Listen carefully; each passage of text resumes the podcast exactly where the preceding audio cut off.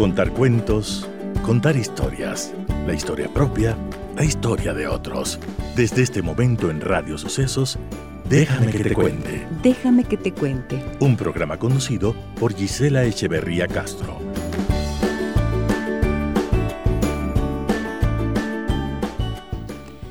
Amigas y amigos de Radio Sucesos, muy buenos días, bienvenidas y bienvenidos a nuestro programa, ya esta nueva semana de trabajo. Me da tanto gusto reencontrarme con ustedes a través de 101.7 FM y quiero saludar cordialmente, como siempre, a todas las personas que nos escuchan en www.radiosucesos.fm. Les saluda Giselle Echeverría. Déjame que te cuente. Déjame que te cuente. Reconocido por la BBC de Londres en una encuesta mundial sobre quién fue uno de los personajes más influyentes del siglo XIX, se nombró a Simón José Antonio de la Santísima Trinidad Bolívar y Palacios, nacido en Caracas el 24 de julio de 1783. Y cuando se consulta a los historiadores para designar el más decisivo protagonista de esos procesos que fueron de independencia e, y emancipación de América Latina, sin duda resulta elegido este militar y estadista venezolano, Simón Bolívar, justamente honrado con el título de Libertador de América, nuestro libertador. La semana anterior les contaba el día lunes 24 de julio se celebraba precisamente un aniversario más de su nacimiento y quería eh, hablar acerca de Bolívar, esta figura, este fantástico personaje de la historia, sus sueños y sus frustraciones. Y hemos dejado esta entrevista para el día de hoy y la vamos a desarrollar de inmediato con la doctora Dolores Costales Peña Herrera. Ustedes la conocen, es periodista, investigadora social y me da tanto gusto recibirla nuevamente en el programa. Gracias por atender nuestra llamada desde Polonia. Muy buenos días, mi queridísima Dolores. ¿Cómo estás? Bienvenida al programa. ¿Cómo estás, Gisela? Encantada de reunirme contigo nuevamente, pese a la distancia, cosas de la tecnología. Estas son las bellezas y bondades de la tecnología. Eh, Dolores, querida, ¿dónde estás? Cuéntanos, por favor, y qué hora es allá. Bueno, aquí son las 16 y 42 minutos de la tarde. Estamos siete horas más adelante que, ustedes. Que en el Ecuador. Estoy en, sí, estoy en Polonia, en Cracovia. En Cracovia. sí, ciudad hermana de Quito, por cierto, porque las dos fueron declaradas al mismo tiempo los primeros eh, patrimonios culturales de la humanidad. Ah, no me digas. Qué maravilla. Sí, sí, sí. Por favor, ¿podrías ubicarte un poquito hacia este lado para poder verte exacto? Ahí estás bien. Eso es, muy bien. Muchas gracias. Ahora sí, cuéntame por favor, Dolores, ¿qué, mm, ¿qué te parece este tema para el que te invité? Simón Bolívar, sus sueños y sus grandes frustraciones. Sabes que es un tema interesante porque cuando llegan estas fechas, cuando se cumplen estos aniversarios, lo que generalmente se hace es el discurso político de rigor, se va y se pone un ramito de flores frente a la estatua del, personaje y se acabó, cuando se debería aprovechar para hacer reflexiones realmente profundas y serias, porque todo lo que aconteció en el pasado repercute en el presente. Y entonces a mí me parece que la pregunta fundamental ahora es, si bien Bolívar eh, fue cabeza de la lucha eh, por la liberación de las colonias españolas en América y nos dio la independencia política, ¿qué hemos hecho las generaciones posteriores con esa independencia? Porque nos separamos de España, pero no es verdad que tuvimos libertad, ni la tenemos ahora. Esa me parece la reflexión más importante. Em, ¿Cómo podríamos entender esto que dices? No tenemos independencia de España, nos separamos de España, pero no tenemos la libertad. Explícalo, por favor. ¿Qué significa? Eh, depende qué criterio tenga cada persona eh, sobre lo que es la libertad. para mí la independencia política, la separación política de la metrópoli no implica una verdadera libertad, porque pasamos de ser colonias españolas a supuestamente eh, repúblicas independientes. Pero en el caso del Ecuador, tengo que decirle con, con profundo dolor, no nos hemos constituido en una nación. Tenemos un Estado, tenemos un gobierno, tenemos una forma de gobierno, tenemos elecciones supuestamente democráticas y libres, pero no nos hemos constituido nación porque no tenemos identidad. Todos los procesos de conquista anteriores a la independencia nos han dejado una marca psicológica muy fuerte que no nos ha permitido identificarnos como una colectividad con un destino común, capaz de generar su propio proyecto de desarrollo y luchar en común por ese proyecto. En ese sentido, para mí no somos pueblos libres, somos todavía pueblos dependientes, psicológicamente dependientes de, otros, eh, de otras formas de gobierno, de otros países, etc. Entonces, ¿por qué es importante recordar el sueño de Bolívar? porque el sueño en realidad es una utopía, lograr la libertad. Creo que es lo que queremos todos los seres humanos, creo que es el sueño de todas las naciones del mundo. Y nosotros, como te digo, después de haber recibido el don de la independencia política, deberíamos estar luchando por ser cada vez eh, una colectividad mucho más homogénea, una colectividad que esté luchando por su presente y por su, por su futuro, que tenga claro cuál es su proyecto de vida no tenemos un proyecto de vida. Pensemos, por favor, quisiera que me digas, cuéntanos, ¿cuál era el contexto, cuál era el contexto social, económico, político en el que surgió este sueño de libertad emprendido por Bolívar? Bueno, el mismo hecho de haber sido eh, conquistados primeramente por los incas y luego por los españoles, siempre a las comunidades nativas de lo que hoy es el Ecuador y a las comunidades criollas les dejó ese, e, e, esa necesidad de gobernarse por sí mismas, de, ser eh, países independientes con su propia capacidad de decidir sobre, sobre su destino. Entonces es algo que nos viene desde antiguo. Queremos tener una identidad, queremos ser nosotros mismos, pero no hemos encontrado el camino como no lo encontró Bolívar, desgraciadamente, porque Bolívar tenía en, su mente el ideal de separarnos de España y eso lo consiguió, pero no pensó que el proyecto guerrero separatista tenía que venir acompañado de un proyecto político, social y económico. Cuando logramos la independencia, nos separamos de España, Bolívar se encuentra con que no hay liderazgos con que no hay una visión de presente y de futuro, con que la gente no, no sabe cómo trabajar, no sabe qué hacer con esa independencia.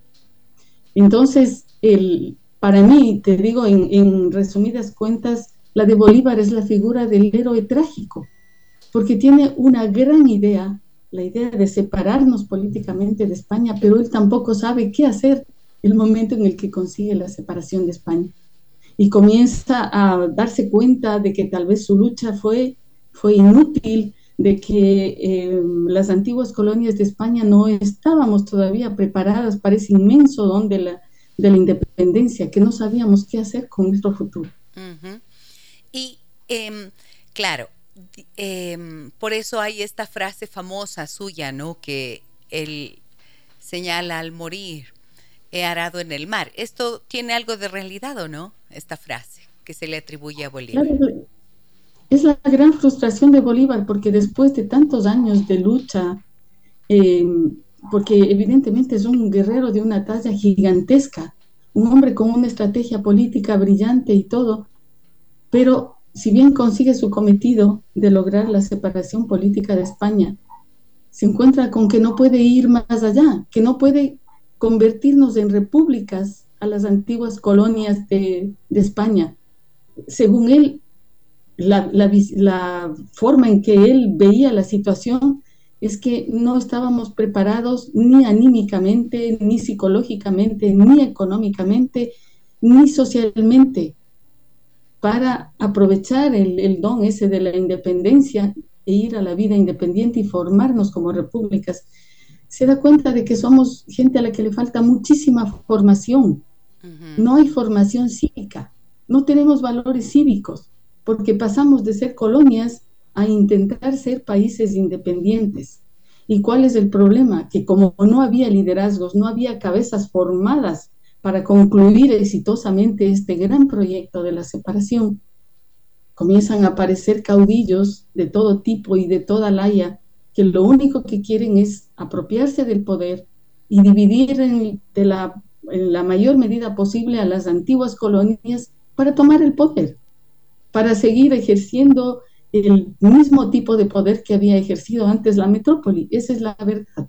Nos topamos con eso y es un error de Bolívar que cuando se da cuenta de que no hay liderazgos, de que no hay una generación de líderes que puedan avanzar en este, en este momento histórico, piensa que el único recurso que le quedan son los caudillos de la independencia, los militares, y les da poder y les da dinero y les da una serie de, de ventajas sobre el resto de la población, pero terminan convirtiéndose en caudillos que se apoderan de las naciones y comienzan a hacer con esas naciones lo que querían. Y el problema sigue hasta el presente. No hemos superado el caudillismo. Qué impresionante, ¿no? Claro, yo eh, eh, un poco en defensa de Bolívar podría decir, bueno, es que eh, el hombre había, mm, había recorrido tantos kilómetros, miles y miles de kilómetros a caballo, librado batallas tan duras, tan cruentas, y era un estratega militar muy, muy talentoso, ¿verdad? y tenía un liderazgo incontrastable. O sea, él era y pudo hacer lo que para su tiempo y acorde con su visión y su sueño necesitaba hacer.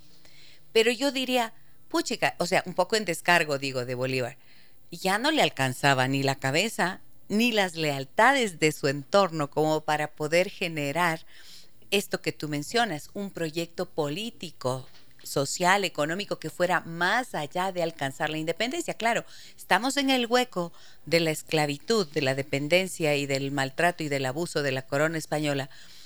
Eh, pero eh, una vez salidos de allí, ¿qué ahora qué hacemos? Y ahí es en donde él se encuentra en la soledad, ¿cierto? Exactamente. Primero es la soledad del poder, que todos los poderosos en algún momento tienen que atravesar por eso y luego es, es el vacío de gente que esté preparada para asumir el proyecto y llevarlo colectivamente adelante. No tiene quien siga sus, sus huellas, sus pasos, quien culmine su idea. Sucre, que era el heredero lógico de Bolívar, muere asesinado también por esos intereses políticos de dividir a las nuevas naciones. Entonces se queda eh, Bolívar huérfano de gente que le apoye con el proyecto y tiene una desilusión enorme Además, ya no le da la salud, Gisela. Físicamente, Bolívar está enfermo, está acabado. Entonces ya le sobreviene la muerte y por eso te digo que es un héroe trágico, porque después de la lucha gigantesca que él libra, movilizando a la gente, porque había muchísima gente que no quería la independencia de España, que estaba bien en la situación en la que estaba, Perú no quería liberarse, Pasto no quería liberarse, Guayaquil tenía otras ideas con su futuro. Entonces es, una lucha contra todo y contra todos. Pero el momento en el que piensa que puede culminar su proyecto se da cuenta de que no es posible, no es posible. Y ah. termina su vida trágicamente y su proyecto también. Eh, su sueño fue construir la Gran Colombia. Este sueño unificador de todos estos territorios que conocemos, ¿no es cierto? Venezuela, Colombia, Ecuador, Perú y Bolivia. ¿De dónde le surgió esta loca idea? ¿Por qué no se contentó con Venezuela? ¿Por qué tuvo que venir hasta acá? ¿Por qué Colombia? ¿Por qué la Gran Colombia? Bueno, el, sueño inicialmente era de Miranda. El proyecto de la unificación, el proyecto de Colombia, era de Miranda. Pero ahí, tú sabes, hay un capítulo también un poco oscuro de la vida de Bolívar, en donde él entrega a Miranda a los españoles a cambio de un salvoconducto después de que él tiene esa derrota terrible en Puerto Cabello. Eh, un salvoconducto, pues, se va durante un tiempo, se queda en Haití preparando nuevamente las cosas, pero ya le entregó a Miranda a las autoridades españolas. Eh, Miranda es tomado preso y termina muy mal, termina su vida en, la prisión. Entonces, este proyecto libertario de Miranda lo asumió Bolívar como propio y claro, él quería eh, constituir un país grande, un país fuerte que podía haber sido el país más importante de toda Sudamérica, tanto por el tamaño cuanto por las riquezas naturales, humanas y todo que, tenía nuestro subcontinente. Pero, como tú sabes, los intereses políticos son siempre los que priman y había caudillos eh, que estaban en inferioridad de condiciones a Bolívar, no tenían el brillo de Bolívar, no tenían la estatura de Bolívar, pero tenían el afán de poder, un afán ilimitado, un afán inmenso. Y para ellos conseguir el poder, apoderarse de una parte de territorio, estaba por encima de todo, no les importaba la Gran Colombia, ni el federalismo, ni el bolivarianismo, ni nada, sino únicamente apoderarse de una parte de los territorios y ejercer el poder con eso se topa Bolívar y obviamente el sueño de Miranda, el sueño de Bolívar y de mucha otra gente se topa con esta realidad. Ahora, eh, Mira lo que nos dicen acá, nos escriben al 099 55 6 39 90 y justo menciona algo que tú acabaste de, decir, Dolores. Dice, buenos días, déjenme que les cuente que tuve la oportunidad de asistir a unas charlas en Pasto y ahí se mencionó que en esta población no estaban de acuerdo con las gestas libertarias de Bolívar. Creí entender que hubo batallas que afectaron mucho a la población. Soy Rosario. Muchas gracias, Rosario, por tu inquietud. Es verdad, em, como todos sabemos, cuando de un personaje hacemos una leyenda, le ponemos una etiqueta, como a Bolívar le hemos puesto la etiqueta de libertador, y no vemos ya a la persona, no vemos lo que ha tenido de positivo ni de negativo, sino que simplemente eh, le vemos como esa etiqueta es de libertador y ya. Pero a Bolívar hay que verlo en sus luces y en sus sombras. Y en Pasto está uno de los capítulos más eh, difíciles, más sangrientos y más problemáticos de Bolívar, porque Pasto no quería separarse de, la metrópoli. ¿Y por qué no querían separarse de España? Porque eran muy fieles a Fernando VII. primera cosa, tenían esa mentalidad de que el rey eh, tenía su autoridad que bajaba directamente de Dios. Y además eran muy creyentes, eran muy católicos, y tenían miedo eh, de esta fama que tenía Bolívar de ser masón. No sabían bien lo que eran los masones, pero tenían el miedo de que ataque sus creencias, sus ideas religiosas, que cierren las iglesias y empiecen a haber ese tipo de problemas. Eh, malos entendidos, eh, gente que no conocía bien de lo que se trataba, pero esos eran los temores que habían en Pasto y ellos estaban cómodos con la situación que vivían con, con España, no querían cambiar. Y es normal entre los seres humanos. Hay unos que tienen unas ideas, que tienen ciertas búsquedas interiores y búsquedas sociales, etcétera, y otra gente que está cómoda en su metro cuadrado. Entonces los, los pastuzos no querían la independencia y les costó muchísimo en vidas porque Bolívar no, no fue suave con ellos. Hubo una matanza terrible. Pasto recuerda la noche trágica de Navidad de 1822 Bolívar podría ser cruel también.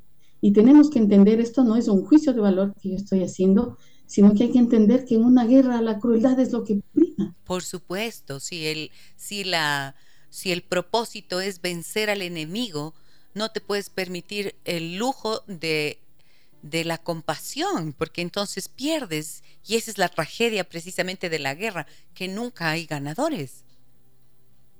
En realidad, todo pueblo que entra en una guerra pierde, los dos bandos pierden. Eh, hay un general famoso, un general inglés, no me acuerdo en este momento el, nombre, pero bueno, él dice que la guerra es un infierno. Mm.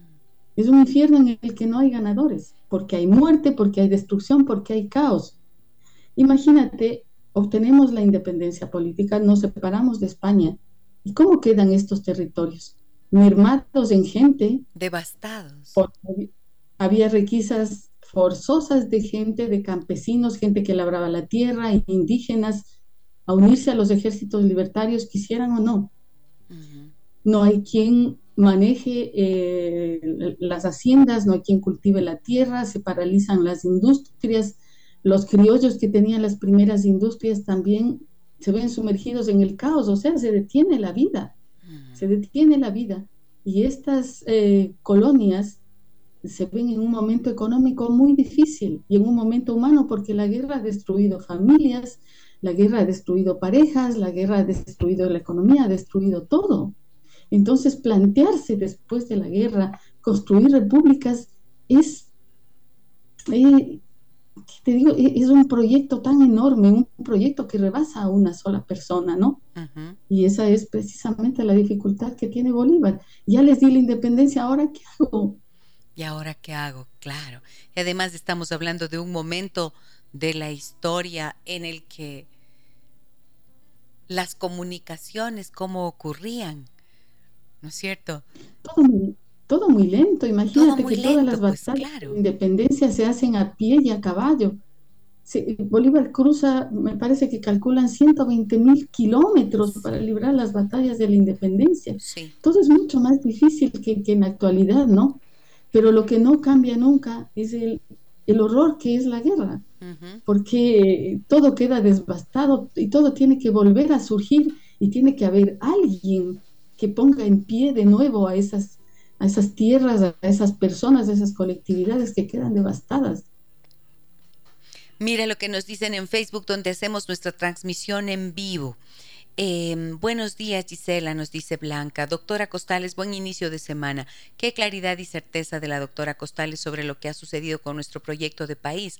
Aún hoy no sabemos ni estamos preparados. Aún estamos escritos en borrador.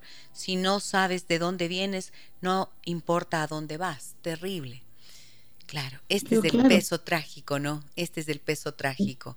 Entonces... Es eso eh, Gisela, en lo que insisto yo siempre, un pueblo sin identidad no puede trazar un camino porque no sabe quién es, no sabe qué quiere y no sabe a dónde va. Copia modelos y busca caudillos. Alguien que le dé haciendo, como decimos en quiteño, que le dé haciendo el trabajo, que le resuelva, que tome las decisiones, porque eh, nos falta preparación cívica, entender que nosotros también somos el motor de cualquier cambio, de cualquier proyecto. Cada ciudadano, cada individuo es parte de la colectividad y tiene que empeñarse en hacer un proyecto colectivo. Pero eso no asumimos. Claro.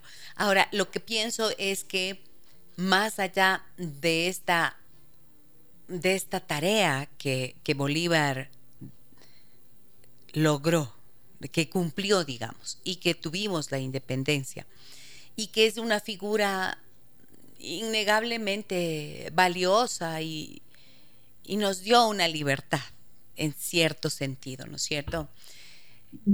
Creo que la historia también debe contarnos y enseñarnos en la escuela y en el colegio y a todo nivel estos esta otra versión, esta historia que es subyacente a la historia y el relato dominante, porque entonces ese relato dominante nos hace erigir como un dios prácticamente a este hombre que está deshumanizado allí porque no se ven estos entreveses, ¿no es cierto?, de su vida y de estos errores también, y se sigue mirando como el ideal, como la figura que tenemos que seguir encontrando para que nos gobierne, entre comillas. Ese es el problema de convertir a los personajes que son seres reales, humanos, de carne y hueso, en leyendas. Porque no, la verdad histórica no está en la leyenda. Hay que buscar la verdad histórica y hay que darle al personaje sus características humanas reales, que tiene sus fallas, sus caídas, sus errores y tiene también sus grandes ideas y sus logros. Eh, Bolívar, un, un, ser humano excepcional por su talento, por su capacidad de estratega, por su fortaleza física, por su entrega para el proyecto libertario, pero también tenía sus fallas, sus fracasos, Tenía su visión de la realidad que no necesariamente era la única ni la correcta. Él quería él quería formar una gran república a la que le dio el nombre de Gran Colombia, con varios países, hacer un solo cuerpo. pero dentro de esos mismos países había ideas diferentes. Había gente que quería un federalismo al estilo de los Estados Unidos y había gente que quería seguir ligado a la metrópoli. Entonces, yo te digo, para mí el, el fracaso, el límite que tuvo Bolívar en su proyecto es no haber pensado en las dificultades que le planteaba la realidad de estas repúblicas con distintas geografías, con distintas realidades sociales, con diferencias sociales enormes, con indígenas que vivían una realidad absolutamente diferente de la de los criollos, con negros esclavos y con pardos que tampoco querían la libertad ni les interesaba. Entonces, imagínate todo lo que tenía en contra el proyecto de Bolívar. Y es un gran logro, desde luego, pero con una, un muro enorme ahí al frente. Correcto. ¿Y qué condiciones eran cuáles eran las condiciones de vida de todos de todos estos grupos étnicos que acabas de mencionar, ¿no es cierto? Que hacían que quisieran permanecer como estaban y no necesariamente encontrar esa libertad que era el sueño de Bolívar. Veamos el caso de los pardos en Venezuela, que es un, es un problema verdaderamente grave para Bolívar. Eh, los pardos lo que querían es que les den libertad de hacer de su vida lo que querían, irse a los montes, hacer su vida, ya ellos no querían eh, eh, estar en, ciudades, ni comenzar industrias, ni trabajo, nada, tenían una mentalidad absolutamente diferente, una libertad llevada pero al límite, una libertad caótica es lo que querían. Y Bolívar se equivoca horriblemente cuando piensa que al dar la libertad a los pardos en Venezuela, lograría que se unieran a los ejércitos libertarios. Y se topa con que a los pardos no les interesa ingresar a los ejércitos libertarios. Ellos no quieren ir a la lucha. Ellos quieren simplemente tener su vida libre y que nadie les fastidie. ¿Qué tiene que hacer? Requisas forzosas, tiene que unir a los pardos a la fuerza a los ejércitos libertarios, tiene que ponerles cadenas llevarles amarrados de dos en dos para que se unan a la lucha libertaria. ¿Cómo queda esa gente después de las luchas de la independencia? ¿Están a favor de la independencia? ¿Están a favor de Bolívar? ¿Están a favor del proyecto? No les no, porque estaban forzados, claro. Estaban forzados. Ellos querían hacer su vida libremente como ellos quisieran. No querían unirse al proyecto libertario. Los indígenas, Bolívar se olvida de los indígenas los indígenas que tenían eh, bajo el régimen español por lo menos las tierras de resguardo y tenían que entregar un porcentaje de su trabajo al rey. Cuando viene la independencia, se encuentran sin tierras de resguardo. A ellos nadie les ha dado la libertad. A ellos no les han quitado la obligación del trabajo. Ellos tienen que seguir trabajando, simplemente cambian los amos. Ya no son los españoles para los que tienen que trabajar, son los militares de la independencia que reciben las tierras, que Bolívar les entrega las tierras a los militares, son los nuevos amos. ¿Y los indígenas? ¿Qué pasa con los indígenas? No hay libertad para ellos. No hay para los pardos, no hay para los indígenas. Entonces, ¿de qué estamos hablando? ¿La libertad fue para quién? La libertad, digamos, la independencia política fue para los caudillos que tenían la posibilidad de hacerse con el poder de asumir los cargos de mando, de obtener tierras, de obtener beneficios y ya. Y se instaló esa estructura de poder, que es la que rige hasta hoy. Sí. Miren el origen. Ahí está el origen del caudillismo, ¿no? Exactamente. Y Bolívar, antes de morir, se da cuenta. Se da cuenta Bolívar de que está dando origen al caudillismo en los países supuestamente liberados y son los líderes militares, los mismos que lucharon con Bolívar, que van tomando el poder en las distintas repúblicas y a los que no les interesa el proyecto de la Gran Colombia, sino separar, pues, cada uno gobernar un territorio. Voy a la pausa comercial, amigas y amigos. ¿Qué les parece esta charla tan interesante con la doctora Dolores Costales Peña Herrera? Hablamos de Simón Bolívar, perdón, sus sueños y sus frustraciones. Volvemos enseguida para continuar con mensajes que tengo en el 099 556 3990 y también en Facebook donde hacemos nuestra transmisión en vivo. La doctora Dolores Costales nos acompaña hoy desde Cracovia, Polonia, a través de Zoom. Vuelvo con ella enseguida. Déjame que te cuente un encuentro que nos humaniza. Aquí estamos de regreso. Hablamos de Simón Bolívar, su sueño y sus frustraciones. Y lo hacemos con la doctora Dolores Costales Peña periodista, investigadora social, que nos acompaña en esta mañana. Em, Dolores, eh, quería preguntar esto. Bolívar era, mm, pertenecía a una clase pudiente, era hacendado, era un aristócrata. Eh, además, ah, viajaba continuamente a Europa. Se casó con una dama española, de la cual luego prontamente enviudó al llegar a, a territorio venezolano. ¿Qué necesidad tenía de emprender semejante, semejante campaña? Sabes que eh, eh, Bolívar comienza como comienza todo héroe trágico, ¿no? Em, una vida despreocupada, hombre con muchísimo dinero, tiene una herencia millonaria de sus padres que mueren cuando, cuando él es niño, se va a Europa para completar su educación y se dedica a la vida a la fácil, a la vida alegre, a la dolce vita, pero a la vez se va enterando de la situación política que, está viviendo Europa, que realmente es un polvorín en ese momento con Napoleón y los problemas que tiene la corona española y em, en las luchas eh, entre Inglaterra, España, Francia, en fin, es un momento geopolítico muy importante.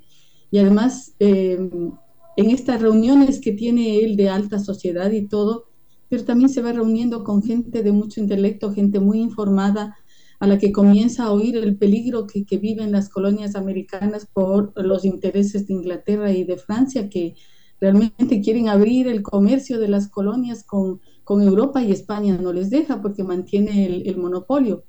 Y ten en cuenta que tanto Francia como Inglaterra y España son imperios, son imperios, pues, y, y, ellos van a poner su, su impronta en, pueden poner su impronta en las tierras americanas. Además, hay algo que no se ha hallado un documento que pueda comprobar esto, pero em, existe la posibilidad de que Bolívar haya entrado a formar parte de la masonería. Fue iniciado en la masonería, parece que en el rito escocés, y claro, esta gente es libre pensadora, es la gente que está empujando la liberación de las eh, colonias americanas.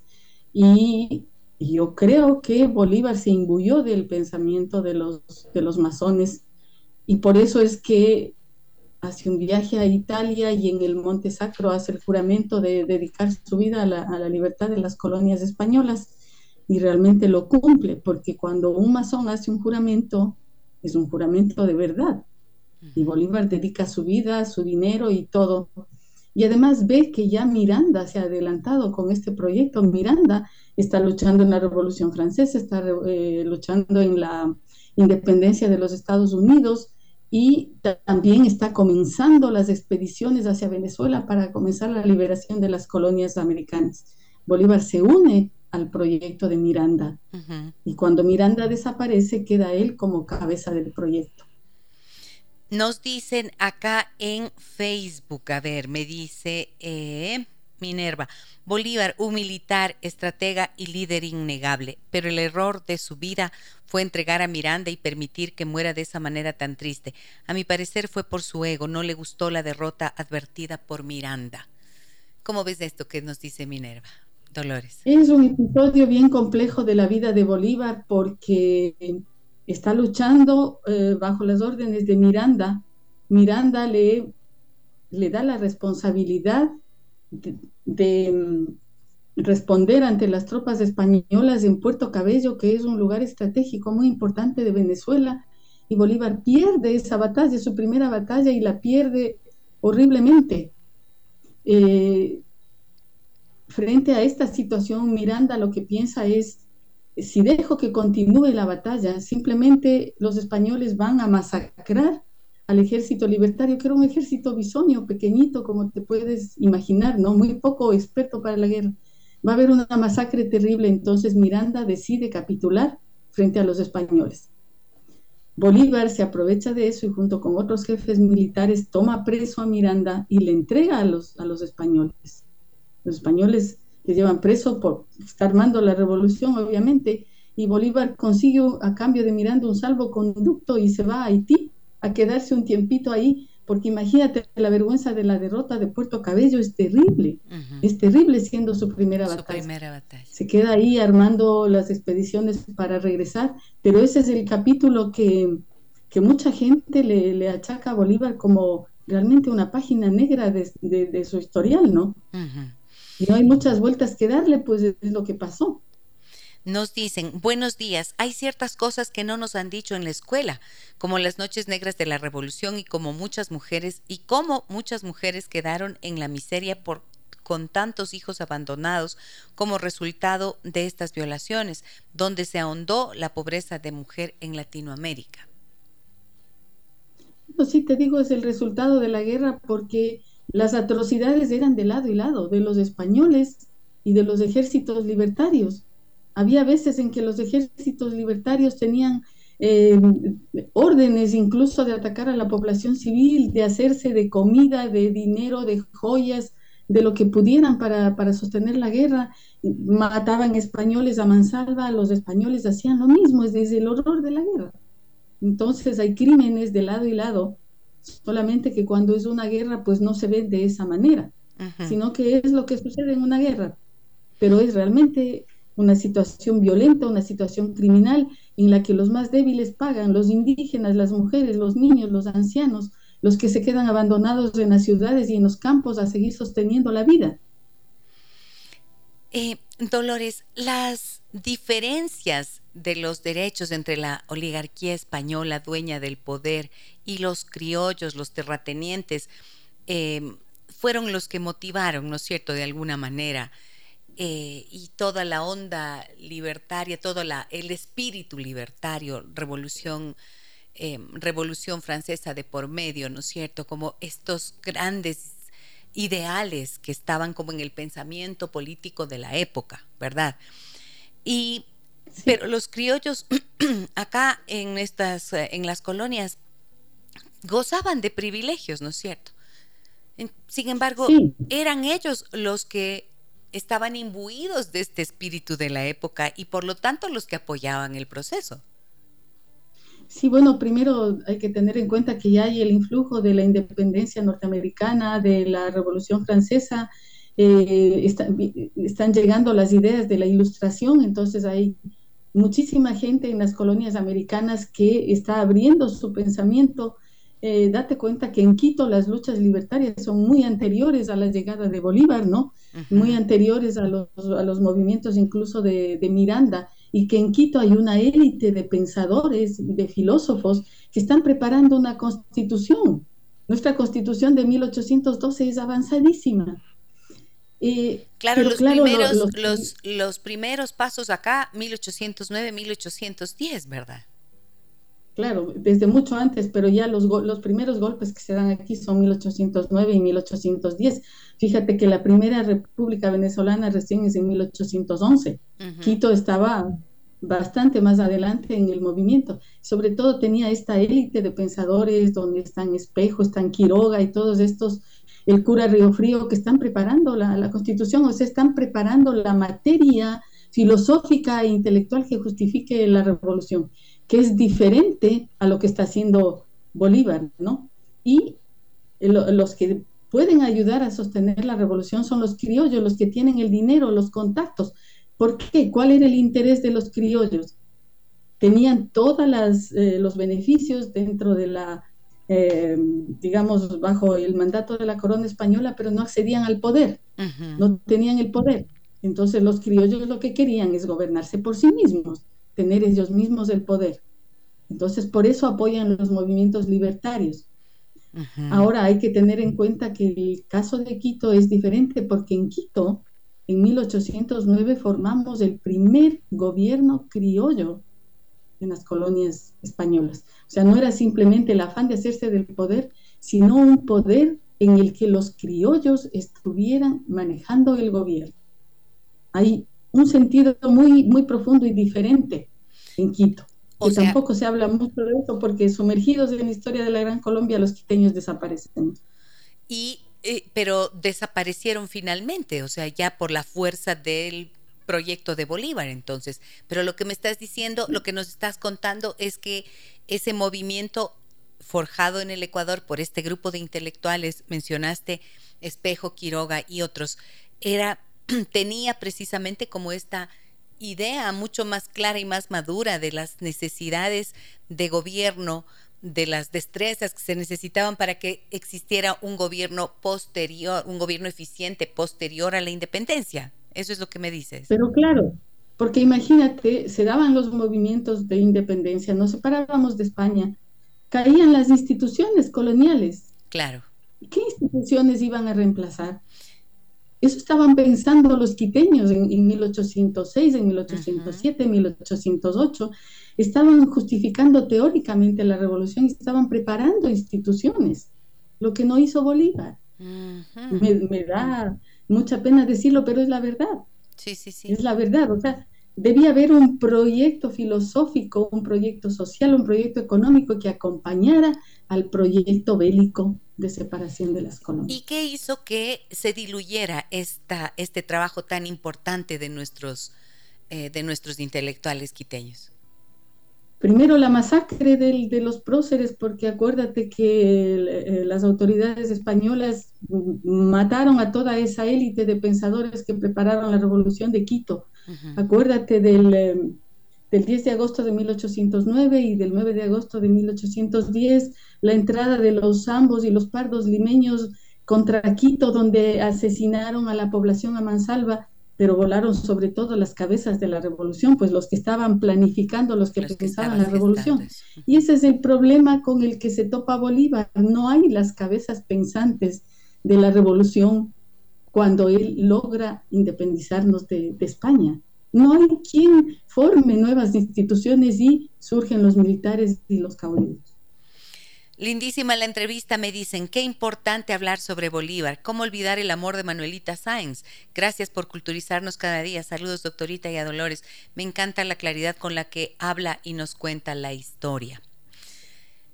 El mito, la leyenda de este gran personaje está unido indiscutiblemente a esta figura de Manuela Sáenz. ¿Cómo lo ves tú, Dolores? Sí, a Manuela, no podemos sacarle del panorama porque es, es una mujer muy, muy importante, es una compañera de Bolívar en el ideal político, en, la batalla física, en, em, la batalla del espionaje. Sabemos de la famosa noche septembrina en la que Manuela le salva la vida a Bolívar.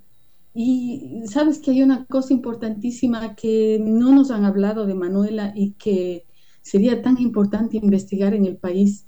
Eh, cuando Manuela ya está anciana, está en paita, está empobrecida, olvidada de todo el mundo, y tú sabes que ella tiene los documentos del, Libertador, ¿no? Y le facilita a Oleri, que era un edecán de Bolívar, para que él escribiera la, la biografía de Bolívar. Manuela tiene unas cartas importantísimas en donde ella cuenta como amante que fue de Bolívar, como la pareja más íntima del, libertador que le conocía al revés y al derecho.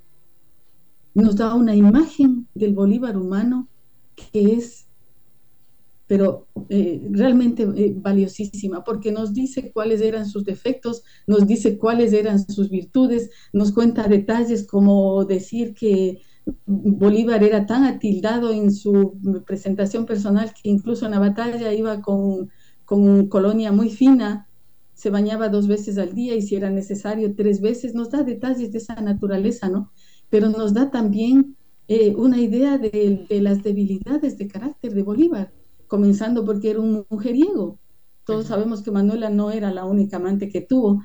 Eh, algunas estadísticas que han hecho cuentan alrededor de 32 amantes durante las luchas libertarias, de las que se conocen, porque no, no sabemos de todo.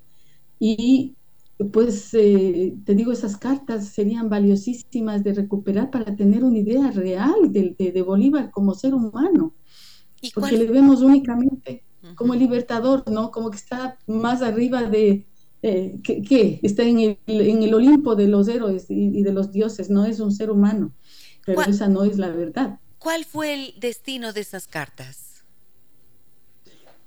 Bueno, Manuela eh, se las entregó a Oleri, Oleri utilizó algunas y escribió una biografía, no me acuerdo en cuántos tomos son, pero ¿a dónde fueron a dar esas cartas? ¿En dónde están? ¿Estarán en algún archivo de Bogotá? ¿Estarán en, no sé, en cualquier lado. No se sabe. ¿no? Y cuando se ha buscado el, em, la fosa de, Manuela en Paita, no se ha pensado en esto, ¿no? En buscar los escritos de Manuela, pues que nos podrían dar muchísima más materia sobre ella y sobre Bolívar, que el saber dónde mismo le, enterraron. Es importante, claro, pero, pero nunca se ha podido dar con eso. es, es, el, testimonio de la persona que más íntimamente le conoció a Bolívar. Claro. le acompañó durante muchísimos años y le conocía las costuras, como se dice vulgarmente. Entonces ahí las 32 amantes eh, desaparecen, porque la única que ha trascendido es Manuela, a todo nivel. No, varias han trascendido. ¿Cuáles? A ver, cuenta, cuenta. Cuenta el chisme. Hay otra, hay otra amante que Bolívar tiene eh, cuando está en, la campaña de Venezuela y todo el mundo se entera porque primero, eh, cuando él, él, eh, él, llega al sitio donde, donde están planeando la estrategia y todo sucede que su amante, que ahorita no me acuerdo el nombre, creo que era Josefina, Josefina Escobar, ya ha partido, ya se ha ido de viaje. Pues manda a sus hombres, a sus decanes, a que le traigan de regreso y detiene la batalla Detiene la batalla hasta que Josefina regrese. Regresa Josefina y se encierra durante dos días con Josefina. Y todos los planes bélicos tienen que detenerse mientras el libertador está en Osul. Manuela dice en una de sus cartas, bueno, yo tengo que entender que Bolívar es así y que Amantes va a existir todo el mundo, todo el tiempo, y yo tengo que aceptarlo como es. Yo tengo un papel más importante porque soy su secretaria guardo sus archivos, eh, le conozco al revés y al derecho y bueno, las amantes son, son pasajeras. O sea, ella misma, ella misma se como que se reivindica entonces en su posición de mujer más importante de la vida de él. Porque en, realidad Manuela le acompaña en otras dimensiones del libertador, ¿no? Claro. En la estrategia política, en las capacidades inmensas que tenía Manuela para armar redes de espionaje, eh, em, redes que le ayudaban a Bolívar en, cada una de sus campañas, eh, conseguía dinero, em, conseguía apoyos de, toda clase. O sea, Manuela es, más que un amante, pues. Por supuesto. Hay algún autor eh, que me estoy acordando ahorita, Gisela, que incluso dice que Manuela en su calidad de amante y de compañera íntima de Bolívar incluso llegó a ser su consejera su consejera personal, su psiquiatra, porque Bolívar tenía muchísimos problemas, como te darás cuenta, ¿no? La que le aconsejaba era Manuela. Claro, porque además, a ver, viendo mm, un poco la historia de este hombre, la historia personal y familiar, ¿no es cierto? Él queda huérfano siendo muy pequeño, eh, luego en viuda muy joven de esta mujer a la que aparentemente amaba mucho, la que eligió y enferma también de esa de tuberculosis que al parecer no le, no le mató, pero quedó, quedó golpeado y fragilizado, ¿no? De alguna manera. Por eso es tan extraordinaria también la fuerza que, que le conduce a hacer todo lo que hizo, esa como la convicción, lo que tú decías, del haber hecho un compromiso con la libertad. Y claro, si te pones a ver en términos em, emocionales, pues un niño que pierde a su madre queda con una herida tan profunda en su alma, con una pérdida allí.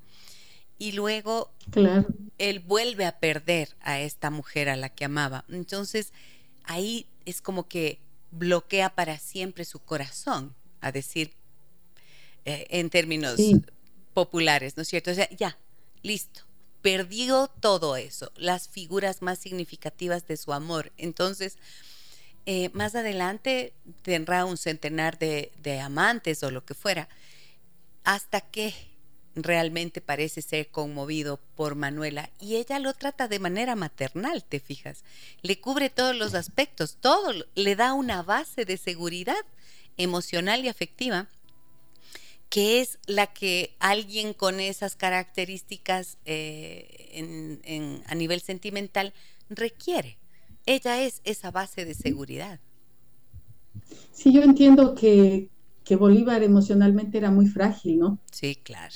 No tenía, primero no tenía fortaleza física, era un hombre muy pequeño, muy delgado, estaba enfermo, imagínate lo que significaban físicamente las campañas de, la independencia, ¿no? Todo se hacía a pie, a caballo, en unas condiciones terribles, llueva, truene, relampaguee, eh, en climas tropicales malsanos o en, eh, bueno, el, cruce de los Andes en, la campaña admirable es, una cosa realmente que uno dice, este hombre tenía una fortaleza extraordinaria, ¿no? O sea, una voluntad, de, una voluntad de seguir vivo, yo creo que tenía. Exactamente, pero estaba acabado físicamente Bolívar. Y, claro, Manuela es un, un, apoyo físico, es un apoyo psicológico, es un apoyo en el proyecto, porque Manuela entiende el proyecto de Bolívar, apoya y, le da apoyo frente a los adversarios, porque date cuenta que una cosa muy difícil para Bolívar debe haber sido también la cantidad de enemigos que se iba ganando, porque atentados contra su vida creo que se han calculado 19. Imagínate. Entonces estaba rodeado de enemigos todo el tiempo y, no sabía en qué momento alguien le iba a traicionar, porque además él también traicionaba a su gente varias veces. Necesitaba tener alguien en quien confiar. Exactamente. Entonces, psicológicamente tiene que haber sido una situación muy fuerte para Bolívar. Y el apoyo fundamental de él en los últimos años era Manuela. Manuela era, era prácticamente todo. Yo lo que no he logrado entender y no encuentro el documento que me indique qué es lo que pasó es por qué Manuela no le acompaña en su viaje final.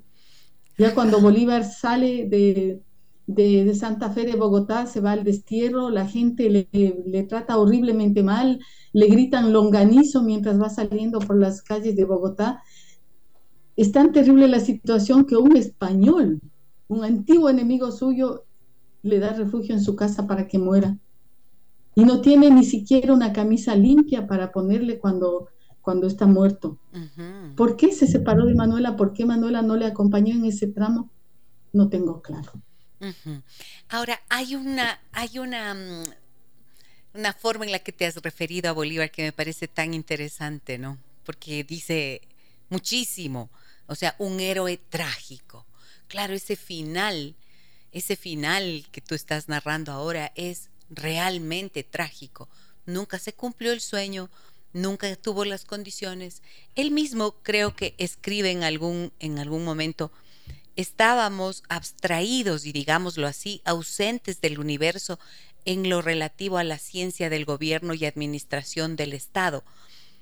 Jamás éramos virreyes ni gobernadores, sino por causas muy extraordinarias, arzobispos y obispos pocas veces, diplomáticos nunca, militares solo en calidad de subalternos, nobles sin privilegios reales, no éramos, en fin, ni magistrados ni financistas y casi ni aún comerciantes, todo en contravención directa de nuestras instituciones.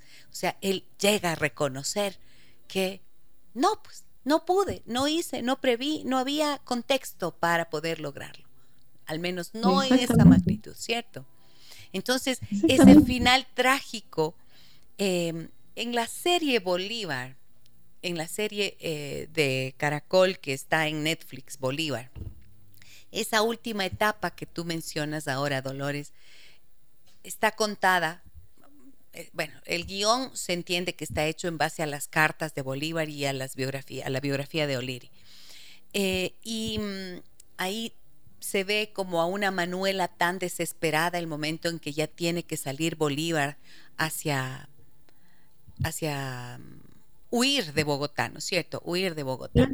Se supone que tenía que llegar a, a un lugar que favoreciera su salud porque ya estaba tan deteriorado y el frío de Bogotá le sentaba muy mal.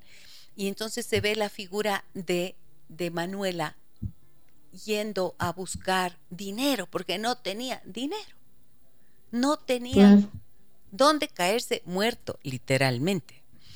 Y pasa por grandes humillaciones ella, hasta que alguien se conduele también de Manuela y le da dinero, le da un poco de, de recursos y ella sale detrás de él, pero no alcanza a llegar, no alcanza a llegar a la muerte, porque él tiene que buscar el refugio precisamente en Santa Marta, ¿no?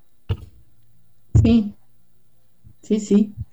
Claro, el destino es trágico tanto para Manuela como para él. Claro. Es, es, un, es un destino terrible porque una vez que muere Bolívar, también Manuela tiene que enfrentar todos los odios, las venganzas, todo todos esos sentimientos negativos que había despertado Bolívar a lo largo de los años, todos los enemigos que quedaron en pie mientras Bolívar ya estaba en, en, sus últimos momentos, todos son enemigos para Manuela. Rocafuerte, que está de presidente del Ecuador en ese momento, no le da el salvoconducto a Manuela, no le permite ni siquiera regresar al Ecuador porque conoce el carácter de Manuela y dice, esta mujer es capaz de armarme una revolución, no le doy no le doy paso. Flores quiere ayudarle, tampoco puede. O sea, Manuela se queda sin auxilio, sin poder regresar a Quito, sin poder recuperar los bienes que, había heredado ella de su familia, se queda pobre, sola, únicamente con su esclava y tiene que también que, tener una vida agónica, un final terrible, porque muere sola, eh, con, una, con la fiebre esta que, que, llegó a Paita, termina en una fosa común, que hasta ahora no sabemos dónde, está el, dónde están los restos de Manuela, y sin poder ni siquiera acompañarle a Bolívar en sus últimos momentos. Sí. Entonces, tanto el destino de ella como el de Bolívar es terriblemente trágico. Trágico, sí, sí, sí. Y trágico para su amor incluso, ¿no? Claro, trágico en, trágico en todo sentido porque Bolívar no puede completar eh, su proyecto, las eh, colonias antiguas que él había logrado que se convirtieran en, eh, en repúblicas no logran ser tales y el proyecto simplemente no avanza. No hay cabezas para armar lo que viene después de la guerra. Y Bolívar piensa que ha fracasado. Hay algunas frases de Bolívar que son conocidísimas, como que dice al final de su vida, él se arrepiente de las independencias. ¿Aló? Creo que se, que se quedó suspendido el Zoom, ¿no? La señal falló. ¿Aló? Ahí, ahí, ahí te volví a ver. Eh, perdón, eh, se te cortó un poquito en un, por un instante la señal, eh, Dolores. Nos decías la frase de que él se arrepintió de las independencias. Hasta ahí te escuchamos. Se arrepintió de las independencias porque vio el caos que eso generó y que él ya no podía hacer nada, ni había quien solucione eso. Dice, lo único que se puede hacer con América es emigrar de ahí. Hay que salir porque no hay nada que hacer. Y dice una frase que es terrible, que es una sentencia para mí. Dice, estos países caerán en manos de tiranuelos de todos los colores y razas. Y eso es lo que nos ha pasado. Ya lo vio venir, claro, ya lo vio venir. Voy a ir a una pausa nuevamente, querida Dolores. Te pido por favor que nos esperes unos minutitos. Necesitamos hacer el corte comercial y regresamos enseguida para la conclusión de esta fascinante conversación con la doctora Dolores Costales Peñerrera, hablando esta mañana de Simón Bolívar, su sueño y sus frustraciones. Volvemos enseguida. Déjame que te cuente un encuentro que nos humaniza.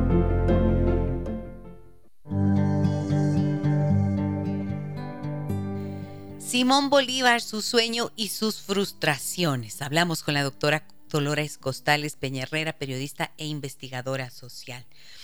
Em, Dolores, yo tenía una pregunta que quiero hacerte. Claro. ¿Qué, mm, ¿Qué crees que habría ocurrido? ¿Habría habido alguna diferencia? O sea, ¿qué es lo más probable que podría haber sucedido si Bolívar no moría? le hubieran alejado del poder de todas maneras, porque físicamente ya estaba acabado.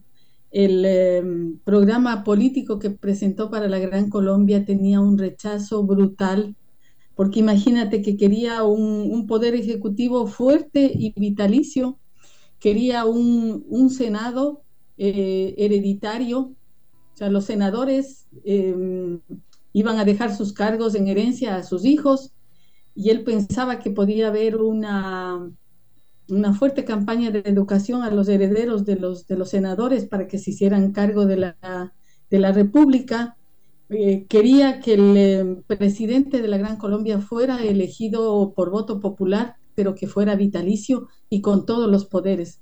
Por eso es que a Bolívar ya se le llamaba dictador, después de haber, de que el Congreso del Perú le declarara dictador del Perú propuso esto para la Gran Colombia, ¿quién podía aceptar?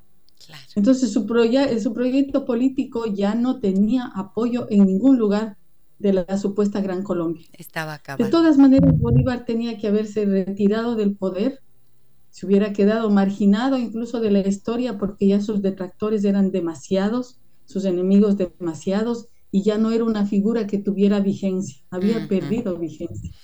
Y eh, ¿Qué crees que fue lo diferente en relación a lo que ocurrió en Estados Unidos? O sea, evidentemente figuras eh, notables como, como Jefferson están allí, ¿no es cierto? Pero ¿qué, mm, ¿qué crees que fue lo que hizo la diferencia entre el destino de Latinoamérica liberada por Bolívar y Norteamérica eh, por otros próceres? a mí me parece que es una cosa fundamental. En América Latina se necesitaba una revolución social junto con las batallas de la independencia.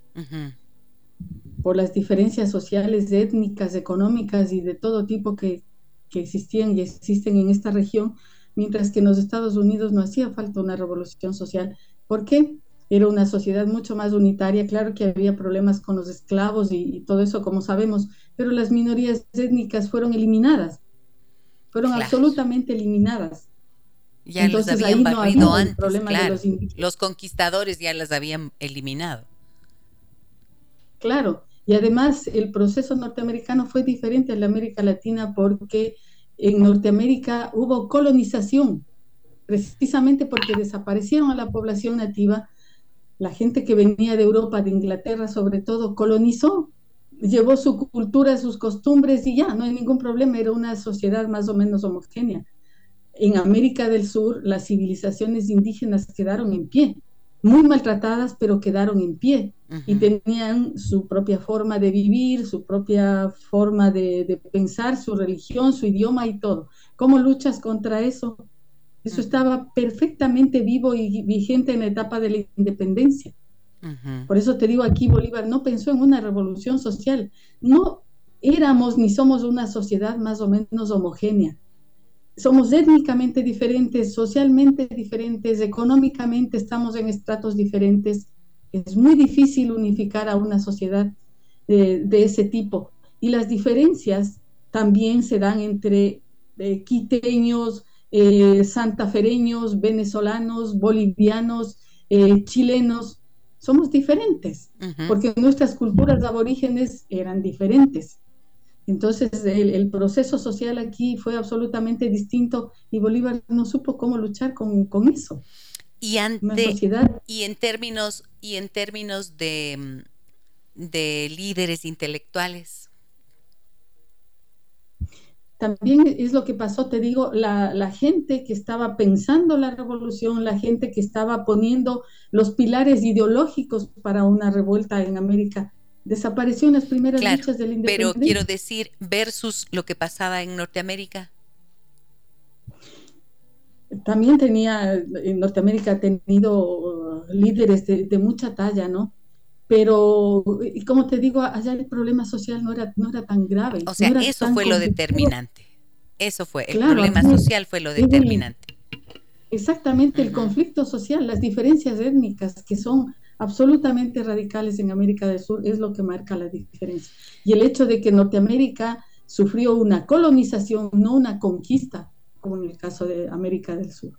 Maravillosa conversación, queridas doctoras, nos dice sin duda eh, con ustedes se aprende con cada programa. Los entrevistados siempre sobrepasan mis expectativas. Muchísimas gracias. Qué gratificante e instructiva es la historia, bien contada. Brillante Dolores, gracias por instruirnos, nos dicen. Buen día, doctora. No sé si me despisté algún momento de este enriquecedor programa. ¿Qué pasó con la prima de Bolívar de nombre Fanny? ¿Qué pasó con qué, perdón? Con la prima de Bolívar de nombre Fanny. No nos ha escrito, no nos ha contado. ¿Qué pasó con Fanny? La prima Fanny. La prima Fanny de Bolívar no ha contado, no, no, no ha escrito, no ha dicho nada. ok, voy a buena, buena, pregunta para poner para ponerse a investigar. Ya le pusiste, ya le pusiste la inquietud a Dolores y ella que es una investigadora ávida, entonces ya va a ir a buscar.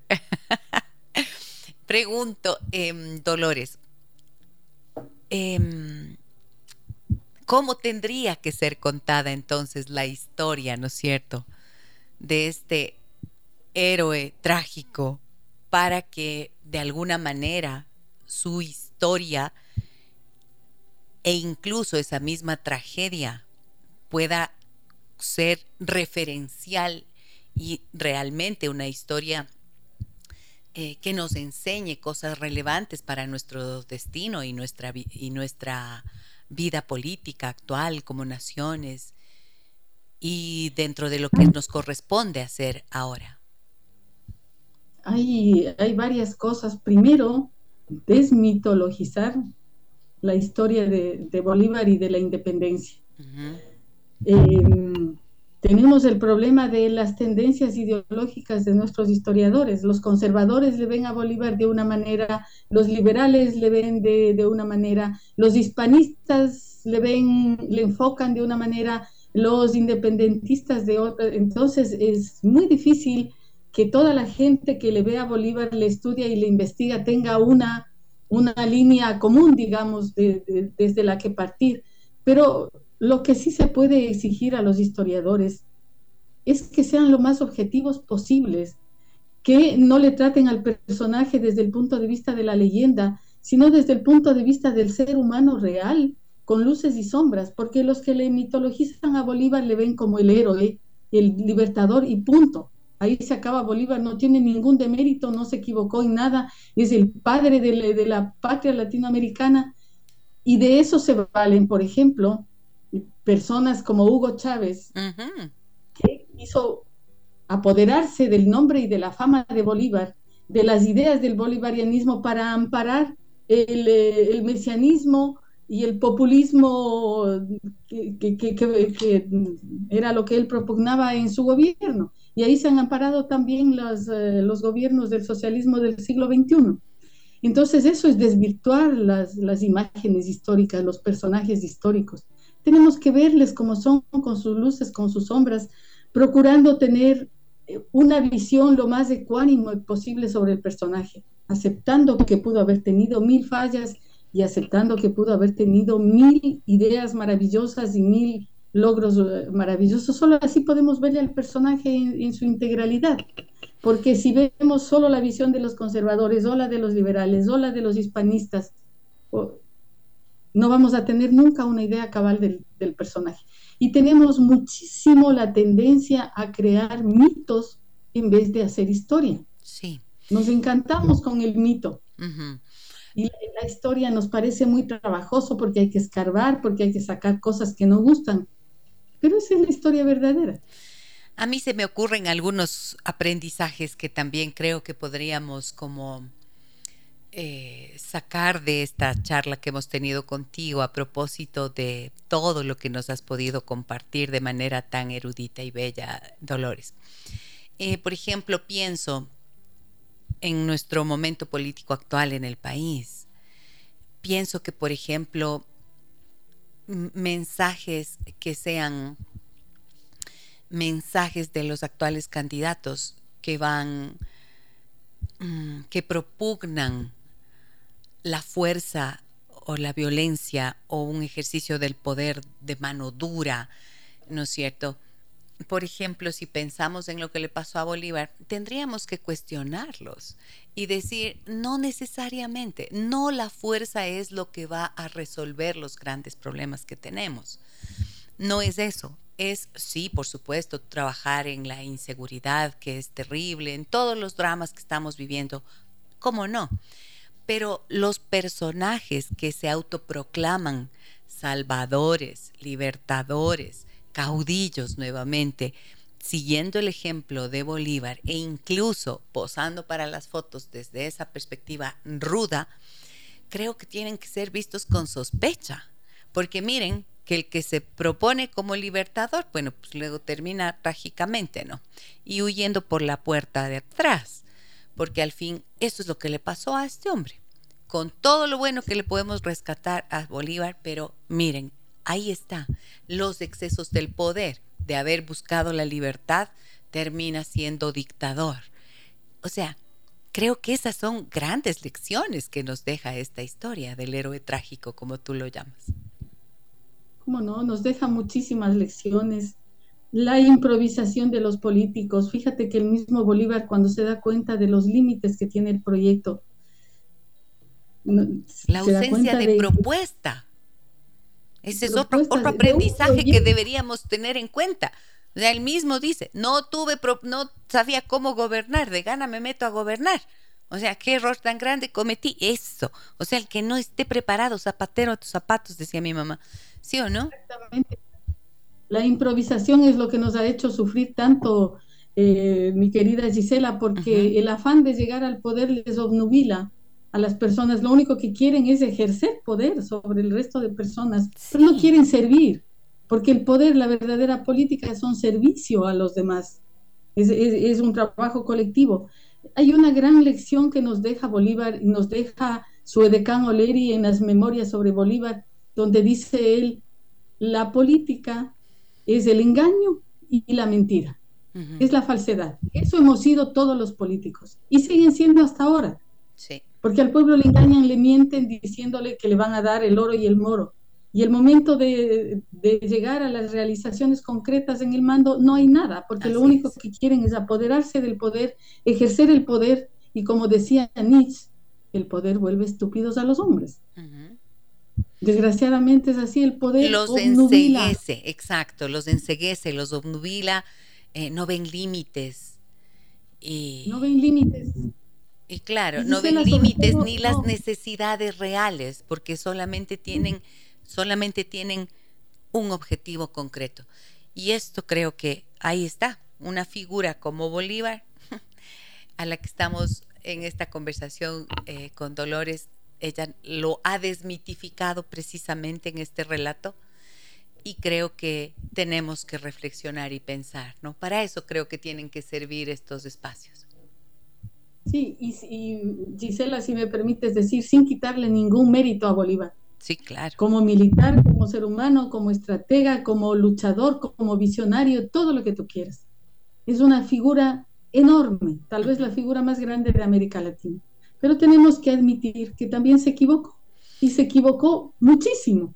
Y en esa parte de esos errores justamente es de los que tenemos que aprender ahora, porque si hace más de 200 años, 200 años, ¿no? Justo, 200 años ya vivimos repitiendo la historia, es que no hemos aprendido nada y hay que encontrar el origen y saber dónde estuvo la falla original. O sea, nacieron las repúblicas con pecado original, para usar un término religioso.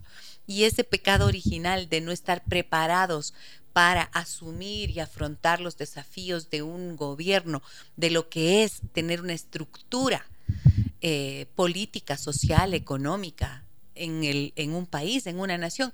Ese fue el error de inicio hace 200 años. O sea, ya, como cuándo vamos a tratar de remediarlo? ¿Cuándo vamos a aprender? Eh, como tú bien has señalado, esa es la falla de los políticos y de la gente del común, de los que votamos, es la falta de virtudes cívicas. ¿Cuáles son las virtudes cívicas? La honestidad, la integridad, la ética, el el afán de hacer un proyecto colectivo que nos beneficie a todos. No nos importa, lo que es cosa pública es de nadie. O sea, el país es de nadie. Nada, nada me, yo no tengo que hacer ningún esfuerzo porque el edificio del registro civil es del gobierno, no es de nadie. Yo tengo que cuidar el edificio, tengo que darle buen trato. No tenemos ninguna virtud ciudadana. No nos adherimos al republicanismo, ni en la época de Bolívar ni ahora. Pero ahí hay la falla del liderazgo, pues. Ahí está la ausencia de líderes sanos que puedan realmente hacer, eh, establecer un compromiso con una ciudadanía que también tendría que estar educada para poder exigir eso que no hemos tenido, ¿no es cierto? Pero los cantos de los cantos de cocodrilo, llantos de cocodrilo, ¿cómo se dice? ¿Cantos de qué? Cantos de sirena, llantos de cocodrilo. Cantos de sirena. Cantos de sirena. Ahí es en donde nos confundimos. Querida Dolores, qué grato para mí poder contar con tu presencia, tu conocimiento valiosísimo y tu maravillosa capacidad de comunicar y de mostrarnos estos temas eh, que a todos nos interesan. Aquí para mí un privilegio poder tenerte. Muchísimas gracias, además por hacerte un tiempito en tus vacaciones, por acompañarnos. ¿Cómo no? Encantada. A las órdenes, Gisela. Muchísimas gracias. Que tengas una buena estancia allá en Cracovia y que disfrutes de tu familia y de tu tiempo de vacaciones.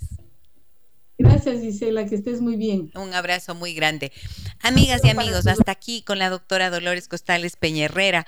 Mañana, a partir de las 9 horas 30, un tema más cotidiano, más común. ¿Qué pasa cuando tu marido bebe sin control? Entrevista con el doctor Marquito Ruano. ¿Sabes qué? Voy a cambiar eso de tu marido. Tu pareja es, porque hombres y mujeres muchas veces pueden pasar por eso. ¿Qué pasa cuando tu pareja bebe sin control? El doctor Marco Ruano, terapeuta familiar sistémico, estará con nosotros. No se lo pierdan. Un abrazo muy grande a todas y todos. Soy Giselle Echeverría. Hasta mañana. Las historias que merecen ser contadas y escuchadas. Historias que conmueven, historias que inspiran. Mañana, desde las 9 y 30, déjame que te cuente. Déjame que te cuente. Con Gisela Echeverría Castro.